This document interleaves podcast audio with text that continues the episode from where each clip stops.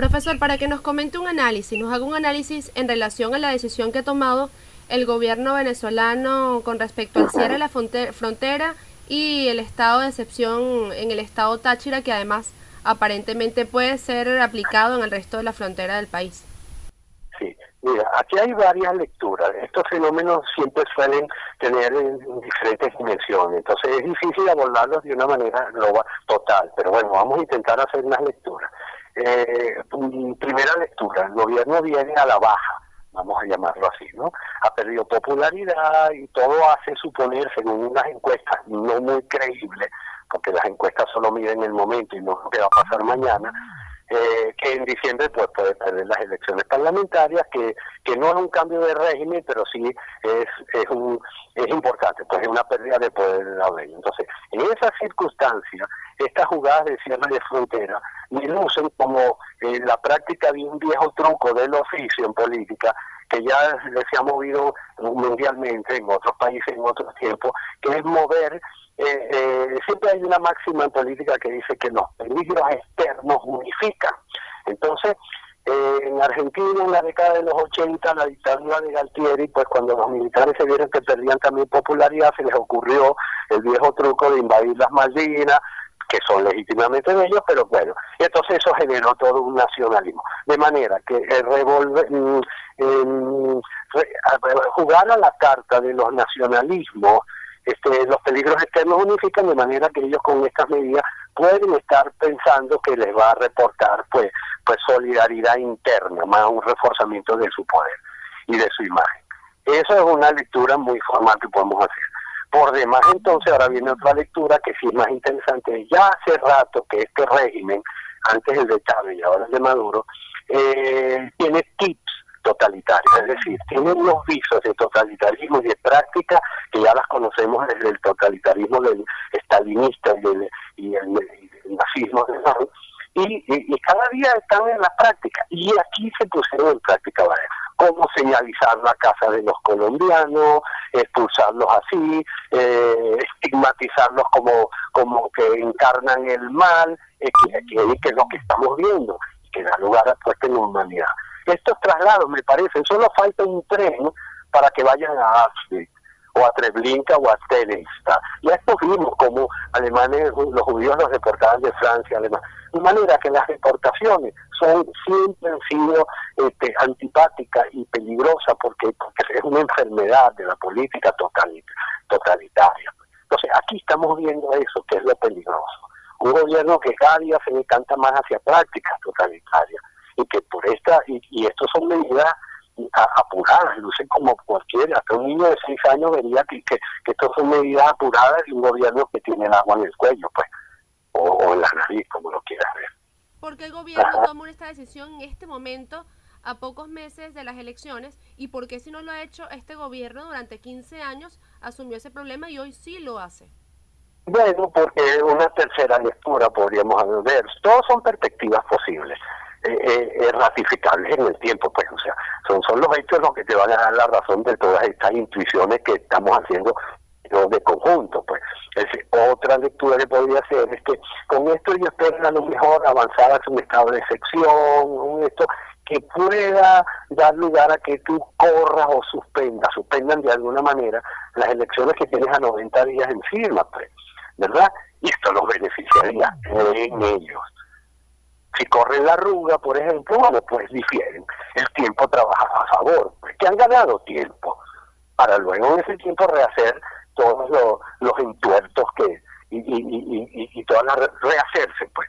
Mira, eso puede ser el interés, eh, la función manifiesta que hay detrás, paramilitarismo, que son bandidos, bachaqueros, esos son etiquetas, esos son clichés que pueden ser ciertas o no, pero pero que no es el problema, porque bachaqueros también hay en Petare y aquí en Caricoán y en Santa Rosa del Lima, como que dice. Me explico. Pero entonces aquí la función latente, lo que está latente de esto es qué se está jugando con todo esto.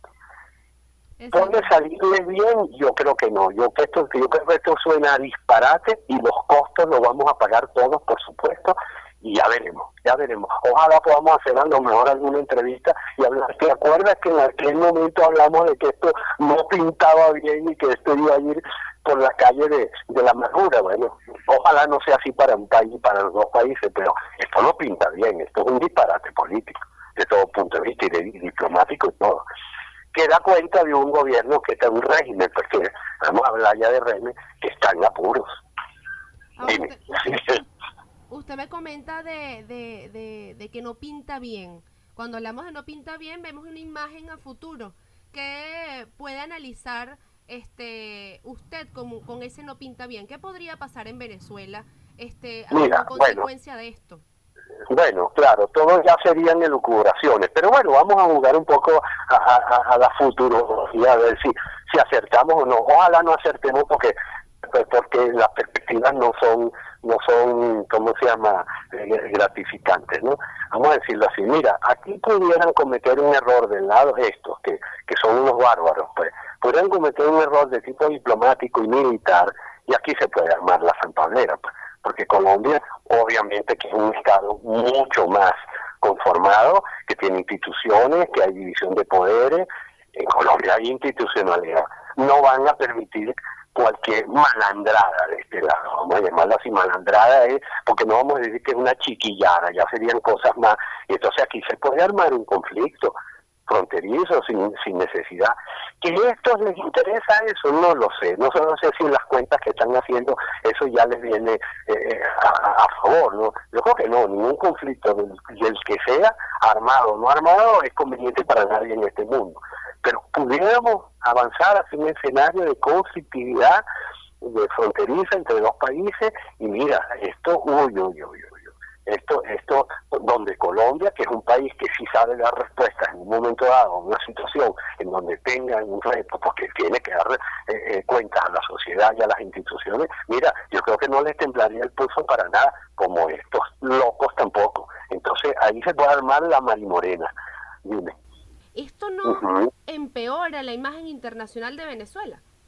Sí, obviamente sí, pero fíjate, por ejemplo, depende, estaba viendo esta mañana que el, el brillante expresidente colombiano, que es un oscuro, yo digo brillante entre comillas porque me estoy burlando de la palabra brillante, el Samper este, de una suria salió apresuradamente a decir que esto se correspondía con un problema de paramilitarismo, ignorando todo lo que es el apartheid, la, la, la, como los atropellos a la dignidad, a los derechos. Fíjate tú, eh, representando a una entidad como la UNASUR, que ya sabemos que se tiene, que prefabricada, y ya sabemos para lo que fue inventado, pero fíjate el problema, un expresidente colombiano, no por eso tenía que inclinar la balanza hacia el lado de su país, pero sí hacer este proceder desde el punto de vista diplomático con, arreglo a que preside una institución de Sudamérica y fíjate ya cómo lo está haciendo. De manera que sí, internacionalmente, pero no te olvides que las instituciones que pudieran hacerse cargo de estas cosas como EA, UNASUR, no sé qué, no tienen hoy en día un peso específico como para este eh, decantar este medidas, pues vamos a decir así, que corrijan el entorno. De manera que lo que queda es el descrédito internacional, que era una mala prensa, pero de mala prensa también se vive, como dice aquí. Y esto ya tiene mala prensa desde hace 15 años y nadie ha dicho nada. Todo el mundo mira para el lado, los países se dan la vuelta, no quieren problemas. Entonces, sí, es verdad, mala prensa, lo que tú quieras, pero yo no sé qué alcance pueda tener eso o efectividad dentro. Lo que no arreglemos nosotros los venezolanos acá dentro, no va a venir nadie de fuera, instituciones, personalidades, monarquías, lo que sea, a arreglarlo. Ahora, eh, leyendo algunos análisis internacionales con respecto a esta situación, leía un, politólogo, no recuerdo el nombre ahorita, que decía que posiblemente, y coincide en una parte con usted, que posiblemente el gobierno venezolano esté jugando a el hecho de decretar estado de excepción en todo el país con la excusa de los bachaqueros y esto no es que eliminaría las elecciones parlamentarias, pero sí el ambiente sería no solamente tenso y hostil, sino que además este dificultaría la, campaña, la campaña electoral. Em, ¿Qué análisis puede hacer de eso? No solo eso, cierto, mira, no solo desde el punto de vista electoral, metamos la cuchara un poco más honda. No solo desde el punto de vista de las ventajas que le pueda reportar, de que eh, eh, vayan a vendernos los trofeos de, los partidos que ganen en la frontera, vamos a decirlo en términos así como deportivos. No, no, veámoslo más en profundidad. Un estado de excepción a nivel nacional supone la vulneración de los derechos humanos de primero la abolición de todos los derechos, porque cuando un estado de excepción supone que ya la constitución no pero fíjate tú, supondría atropellos a los derechos.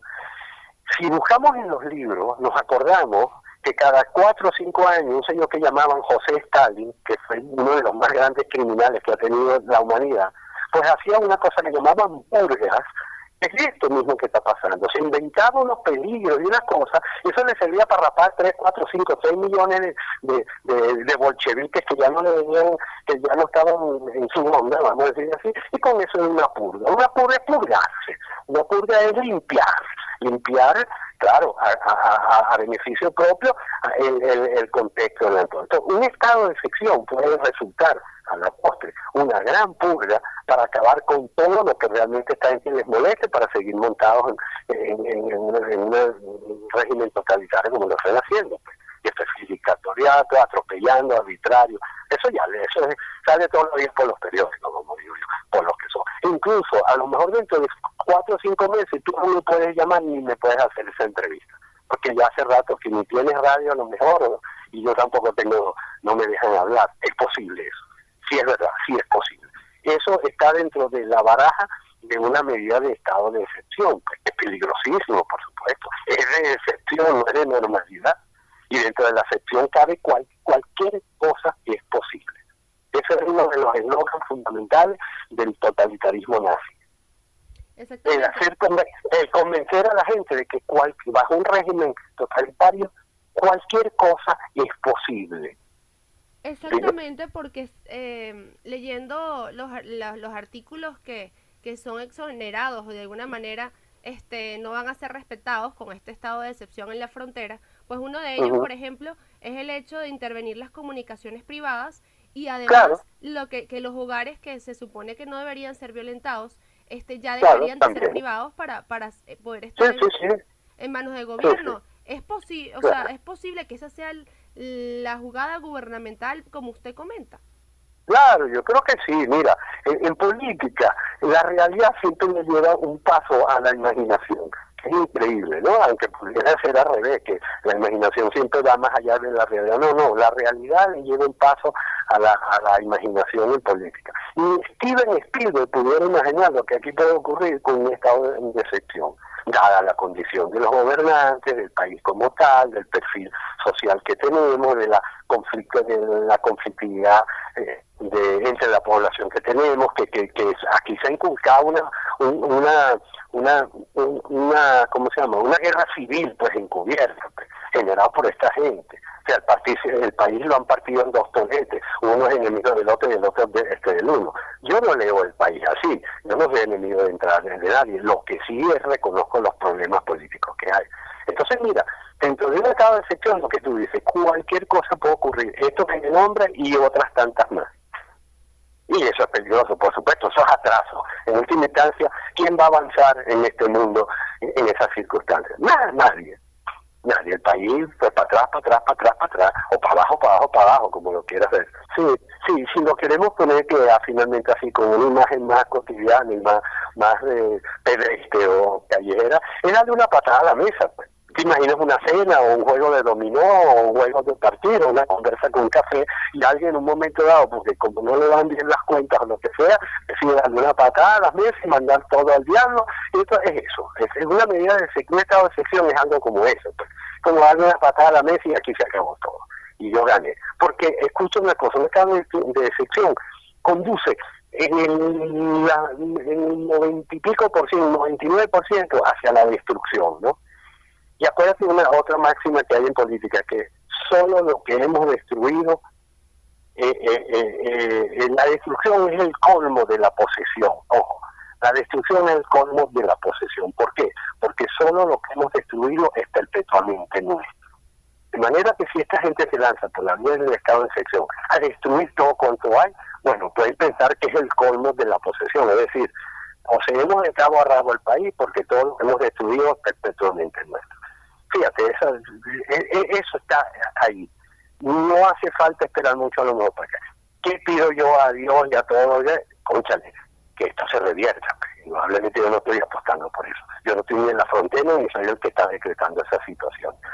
¿Qué pediría yo? Oye, calma y cordura, sensate, volvamos a, al pan pan vino vino y que las fronteras son las fronteras son porosas las fronteras de todos los lugares del mundo tienen que ser los lugares donde prive la simpatía la amistad y los intercambios. Ojalá que ocurra así y no tengamos que estar eh, de vaporones para arriba para y ojalá mis predicciones o mis elucubraciones no se cumplan por el bien de todos por supuesto. Esto, esto, esto es un disparate. O sea esto es de gente que no tiene pericia. Mira la cancillería es colombiana la, la, diplomacia colombiana tiene escuela y tiene fundamento, eso tiene ya solera, ellos saben funcionar, porque lo han desarrollado. Aquí son un improvisado. La canciller acaba de decir que le da vergüenza, que es una vergüenza que un señor como Álvaro Uribe Vélez haya sido presidente de un país. ¿Tú te imaginas semejante barbaridad lo que acaba de decir? Es pasa, lo que hoy lo dijo ayer y hoy se publica.